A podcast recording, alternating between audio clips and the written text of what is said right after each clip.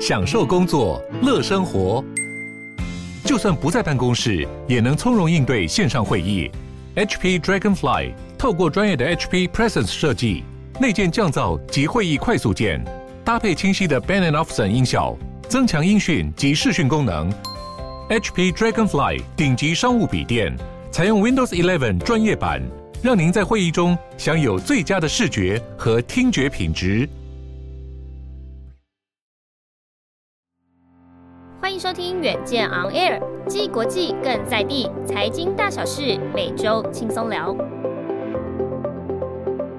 欢迎收听远见 On Air，各位听众朋友，大家好，我是远见总编辑李建新。各位听众朋友，你们到底有多久没有去看电影了呢？至少我当了总编辑之后，我真正是加固，让我可以看电影哈。今天一起要来聊电影是我们的资深专属鲁浩平，浩平好，Hello，各位听众朋友，大家好，我是浩平。如果大家哈有在锁定我们远见的 Web 的话，也就是我们的网络新闻的话，相信他是我们里面哈最多粉丝的，因为大家都很喜欢看他写的，不管是环保啦，或者说在译文方面，尤其在电影的诠释哈，我好喜欢。所以说我也是浩平的小粉丝哦。我想浩平真的是把电影当成人生的缩影哦。所以说你不晓历练过多少人的人生了哈。在我们录音的这个时候的隔一个礼拜六哈，就是我们金马。金马奖的一个一个颁奖典礼，哇！大家都一直想要揣测，就是说，这个哈到底是谁呼声比较高？所以待会浩平，你是不是要跟大家解析你所有你看过的电影？我们都不用去电影院看，都听你讲就好了。没有，呃，今天会稍微跟大家分享，就是金马奖呃影帝影后大概可能会是谁？那当然只是我们待会的分析就不会讲到太多剧情的部分，而是我们用呃演员的角度去。带到他们的情感，然后大概分享一下可能会有的状况，这样子，所以不会有雷就对了啦。我们是用一个非常专业的角度来对待、来看待我们这次金马奖的一个状况哈。那其实刚刚浩平有提到，就是说金马奖大概除了最佳影片以外，大家最瞩目、最瞩目就是说，哇，那谁是影帝，谁是影后？哇，那谈到影帝哈，我想是这一次应该也是大家非常关心的。这次入围的有邱泽、张震、柯震东、郑仁硕跟吴镇宇这些人，我都好熟悉哦。因为有些人比我老，有些人也比我比我年轻哦。可是他们的演技真的是都非常精湛，是无话可说。到底谁会出现呢？浩平你怎么看啊？嗯，其实在这次的最佳男主角当中啊，我觉得比较可惜的是角头的那个郑人硕。比较可惜，对，你已经否定他了。因为确实是他的角色的层次跟深度跟其他四位比起来，并没有那么的丰富。我个人认为他可能会因为受到挤压，稍微变得比较没有机会。呃、硕哥要哭了，硕哥的粉丝大概没有办法原谅你哦。好好，你那你告诉我们说，其他人为什么比硕哥还要好呢？嗯，好比说今年票房最好的国片《当男人恋爱时》，邱泽的呼声就是目前最好的一位，因为。他在电影里面的深情款款，跟一开始的那种不可一世的态度，很多观众最后都被邱泽的那个深情感动。他不仅造就了非常非常多的台式美学的一个新的态度，所以也在很多的层面上让观众非常的有认同感。哎，虽然哈，我我自己本身啊，我应该说哈，因为电影这种东西是非常主观，有人喜欢，有人不喜欢啦。当男人恋爱时，我个人。可能没有像像其他人那么喜欢，但我必须要说，邱泽从我们以前看他在演电视《小资女孩》跟柯佳嬿演的时候，哇，是那个公子哥的样子，跟他后来他演这个很台式，包括他的造型，包括他的他的那个表现方式，我真的觉得演技上是有蛮大的突破的。对，特别是如果要跟那个谁先爱上他的比起来的话，他其实演技又在更近的一个层次，所以特别。我相信评审会看到他在这两部电影里面的进化跟改变。哇，对，的确，我们哈从演员在多次入围当中哈，或不同时间的入围，都可以看到他的层次跟他的成长哈。那你第二位要讲评的是谁呢？那第二个也是呼声也是蛮高的张震嘛。那张震的《缉魂》今年年初也是非常卖座的一部作品。虽然这部作品的故事奠基在未来，有一点点超现实的感觉。对观众来说，看起来会有一点点的没有那么的代入感那么高，嗯，对。但是他其实演技依然是很好的，就是好比说他为了戏，他去瘦了十二公斤，那因为他已经够瘦了，对他特别去肌瘦了十二公斤。那他的角色是必须坐在轮椅上，然后在肢体必须受限的状况下，他的表情非常的丰富，所以也可以看见他真的下足了蛮多的苦功。哇，我知道浩平所讲了，因为他演一个就是说不良于行的人，可是必须要把他的戏份全部都收敛到他的脸部表情上，所以说其实这个的表现空间其实其实是是必须要非常饱满才有办法去表现出来。对，就是我们可以看到他其实眼眼神都有戏的那种感觉。哇，而且其实提到张震，我自己也个人非常有感，因为他大概跟我同年纪，那时候看他演《孤岭街少年》的时候，那那个时候我还是一个小男孩。那那后来一路成长到我们刚刚也还在聊到赤壁啦，很多很多的一个作品嘛。那其实也可以看到，就是说，哎，张震变得不一样了。然后这次也有一个政治辈的，对不对？对，是，是金钱男孩的柯震东。哇，柯震东，柯震东以往在给我们的印象，应该就是那些年跟再见瓦城，就是这两部对观众的印象比较高。不过这一回他在金钱男孩里面，他又完完全全展现不一样的感觉。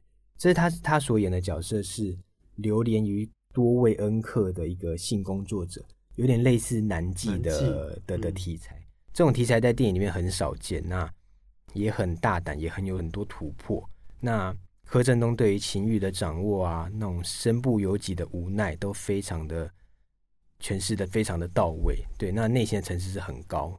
哇，我们对柯震东，我相信大家对他最大印象就是他跟陈妍希演的。那些年我们一起追的女孩，然后那时候其实据我所知，她其实是个素人，对不对？然后被柴智屏给发现，然后就出来演演了电影嘛。那当然，他这几年有一些风风雨雨的一个事情，嗯、我相信啦，有时候人生如戏，戏如人生，也也刺激了他的他的成长啊。所以我们也非常期待，就是说哈啊，入围了几次之后，他应该有入围几次了嘛，对不对？上次再再见瓦城有有。有入围嘛？希望他今年会有好成绩。那接下来呢？那还有一位就是《浊水漂流》的吴镇宇，他还是今年影帝入围者中的唯一一个香港人。《浊水漂流》是这一届入围项目最多的一个作品，所以那在吴镇宇的表现下，你看电影的时候就会觉得吴镇宇好像就是那个那个餐风露宿者，因为这部电影所讲的就是一群在香港最底层的人物，他们因为无家可归，他们只好。自己在天桥底下用一些现有的木材啊、铁皮就盖一些房子。那我们是不是可以感觉到他就是那个街友了？对，那个非常的深刻的感觉，感就很对很深哦。对，这靠的是他大量的街访填掉，甚至可能跟他们一同生活过才有的感悟，就是。你甚至不会以为他就是演员，而是他就是那个他在演自己皆有的感觉。是我我觉得有时候老演员跟新演员有一个最大的优势是在，就是说我刚刚有讲嘛，人生如戏，戏如人生。所以说有时候其实你人生到了哪一个层次之后，你有一个自然而然的一个浑然天成的一个人生体悟。其实，在戏剧的表现出来，真的会比年轻演员更加轻就熟啊。所以说，有时候很多人很喜欢看资深演员的的戏，就是这样了哈。那刚聊聊过了男生之后，就是影帝之后，我们接下来看影后的一个部分。哇，那这次的影后其实也非常的激烈嘛。据我所知，好像有演《瀑布》的贾静雯跟王静，以及《美国女孩》的林嘉欣跟跟方玉婷嘛哈。那贾静雯。又是我这个时代的人，我们大家对他很熟悉。我还记得说那时候他刚出道的时候，就是演演那个电视剧单元剧，就演家家福。然后从家家福一直到现在，我们与恶的距离有非常精湛的表现，也拿到我们的视后哈。浩平怎么看贾静雯今年在角逐金马奖，角逐完金钟之后，金马是不是可以再夺一座呢？嗯，其实今年的最佳女主角的状况很特别，就是我们可以把它视为是两对母女的竞争。当然，并不是说修行的陈香琪没有机会，而是因为其他的四位入围者的对手演员都有入围的状况下，陈香琪跟他们其他演员比起来就相形失色了一些。哦，我懂你的意思，也就是说，他们的四位演员里面分两组，他们两组都是刚好在同一部戏里面演母女的。哦，是是。对，那其中另外一个陈香琪就是比较。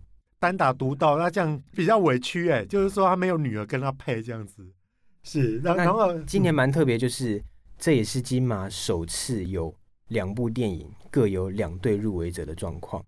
然后他们很独特的感觉就是，呃，电影的角色都是母女，然后电影都和疫情有关，只是一个讲的是 COVID-19，一个讲的是 SARS。有一个很有趣的地方可以跟各位听众分享一下，就是其实现在大家也许会认为说，呃，每一个入围者有五位是很正常的，嗯，对，就是一个一个入围者，好比说一个奖项有五位，对，有五位入围者，但其实在以前并不是这样的，对，像在二零一二年的第四十九届。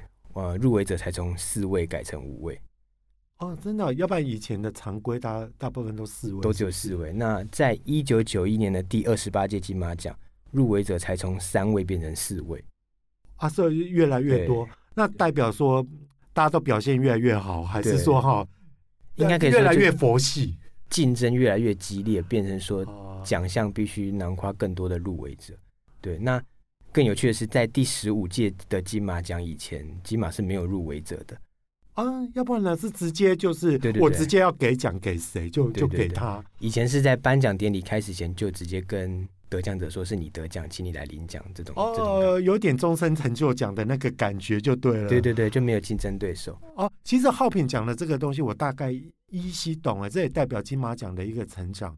因为以前金马奖大概就是台湾很本土的一个奖项，对。可是越来越国际化之后，还有金马奖在国际影展的一个位阶越来越高之后，其实我们会来自于以前以前只有台湾，后来加入了香港的电影，但是后来有中国大陆的电影，甚至华人圈新加坡跟马来西亚的电影就越来越多。那难怪你那个池子越来越大，你的奖项就要越来越多嘛。因为说实在很难分宣制嘛，对不对？对，就是确实。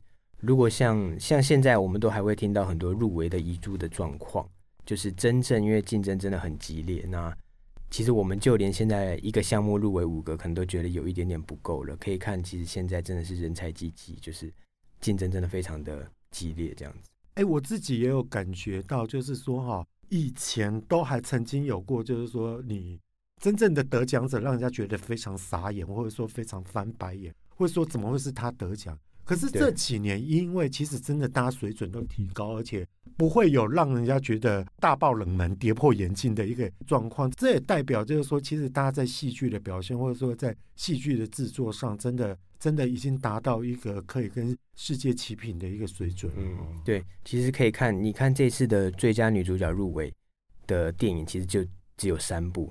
那评审会把两对母女都一起入围进来，就可以看到他们的表现是多么的精彩。对，我们可以看，就好比说我们这次看贾静雯跟王静好了，嗯、他们的表现是呃很出色，因为他们把青春期叛逆的母女关系演得很透彻，然后加上呃周梦宏导演营造的一种诡谲的氛围，嗯、我们观众一开始初期在看这部电影的时候，甚至还会以为它是恐怖片，就是会被。那种悬疑的气氛有点压得有点窒息，因为他用一种蓝色调，就会让人家觉得很忧郁、很 blue 的一个感觉，对不对？对。那我们看贾静雯跟王晶，就是从电影里面的初期到电影后期，他们之间的情感的流转，好像都会跟着剧情和解，然后慢慢的卸下心防。那有有趣的地方是。这部电影里面，他们两个很多的戏份都是戴着口罩去演戏。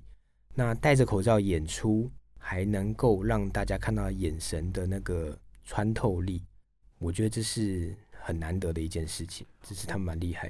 呃，浩平讲的这个，其实就跟你刚刚在讲男主角的张震有点像嘛，就是说，应该如果说最完整的一个一个表现的话，是包括说你的面部表情，还有你的五感都可以非常充分的被。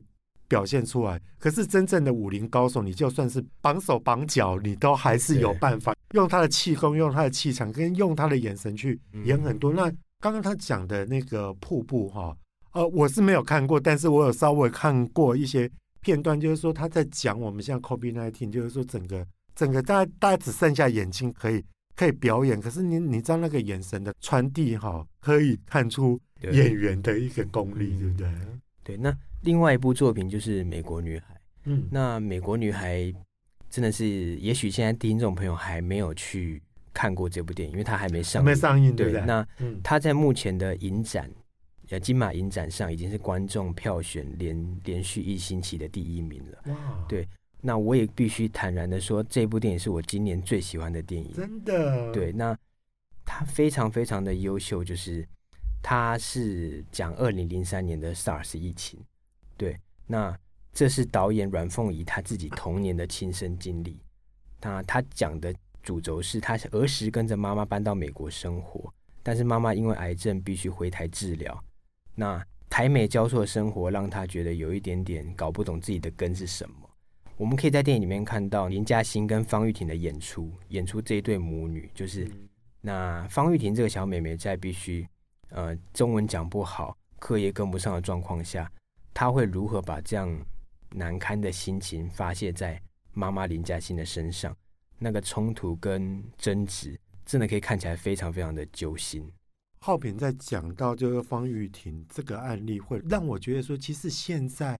好多弟弟妹妹哈，就对我来讲是弟弟妹妹，其实他们都蛮厉害。你说像之前雪观音的那个文琪，哇，他也是非常年轻，可是他那一年还不只得一个奖，还同时入入围非常多的一个奖项。那浩平在讲到的方玉婷，哇，这些都是年纪轻轻，可是他居然能够演出这么大的一个一个人生体，我觉得其实也代表说我们台湾的电影，我们的台片非常的后继有人。对，嗯，方玉婷她厉害的地方是。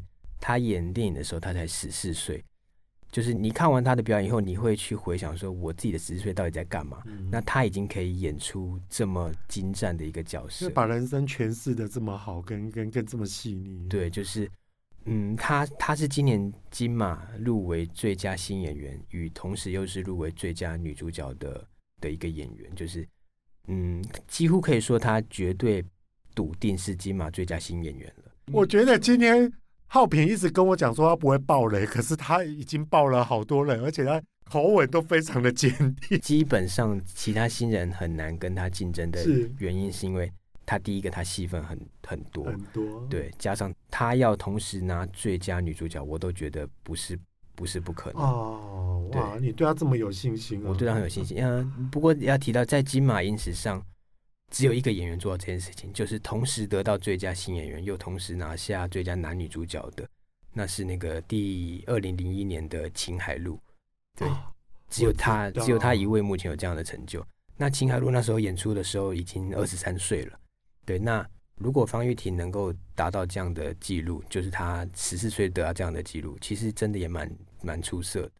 哇，那那所以说我我们也很期待哈，就是说等到美国。女孩上演的时候，大家一定要进电影院去看，来检视一下我们家浩平到底说的是不是真的哈。那那其实哈，呃，其实刚刚谈完了男主角跟女主角之后，大家会非常关心的是最佳剧情片嘛。其实我之前大家都会觉得说，这个哈会帮台湾人出国比赛，可以可以得到奖的，就是瀑布，大家对他的呼声很高。可是听说我们这次有一个强劲的。对手就是来势汹汹，从香港来的那个《浊水漂流》。浩平，你怎么看这两部电影？你自己都看过吗？那可以比较一下吗？嗯，目前最佳影片入围的就是有《气魂》、有《瀑布》、有《浊水漂流》、《美国女孩》跟《月老》。对，这五部是目前今年的最佳影片的五部的入围。我个人认为，因为《月老》的题材真的是比较特殊，娱乐性比较高一些。太特殊了。对，就。也许不在于评审会 会会给奖的一个类型。一般评审被评审大概要的会有一定的规格啊，可是那个规格可能就比较不是不是月老的对这样的一个一个模组就对了。嗯，对。那其他的四片的话，其实都蛮有机会的。他们讲的议题也都呃有让观众探讨的地方，好比说《气魂》讲了一些人性的部分，《瀑布》去探讨的包容。然后，美国女孩的家庭温暖，跟港片《浊水漂流》去探讨的一些人才啊，跟政府之间的问题。对，那我目前看来，就是《浊水漂流》在格局上跟政治正确的意义上是有最佳影片的潜力在的。对，因为它确实是帮一群最弱小的人物发声，然后去对抗政府。这个在当前的香港的社会状况来看是比较不容易的，对，就是他他的确用很独特的镜头语言跟充满诗意的情感，去帮这群无家可归的人去诉说他们的心底的情怀。不是听说瀑布也有可能帮我们看能不能拿下一个什么奥斯卡金像奖嘛？那你觉得有没有可能？嗯，瀑布是今年代表台湾报名奥斯卡最佳国际影片的作品。当然，瀑布也呼声蛮高。瀑布确实，它整个作品的完整度都让我们看到钟孟宏他完完全全不一样的一面。对，那钟孟宏的实力大家都毋庸置疑。对啊，对都不都不用怀疑啦。对，对就不用怀疑他能力。那瀑布也是目前票房也不错，那他也也有可能得奖，但是。确实有很强大的 还是竞争对手啊，是是是。不过我个人最期待得奖的还是《美国女孩》，因为她是我今年最喜欢的电影嘛。哦，对，《美国女孩》观众只要看了以后，真的绝对不会对她失望。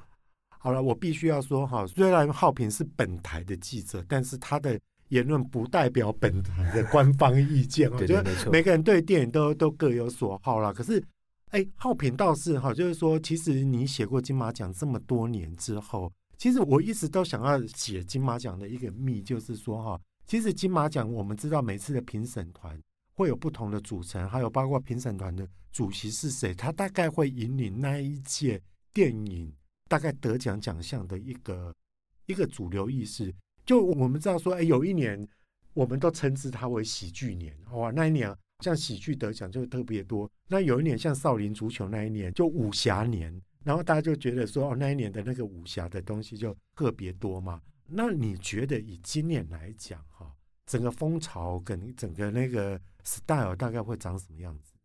我觉得今年就是疫情年吧。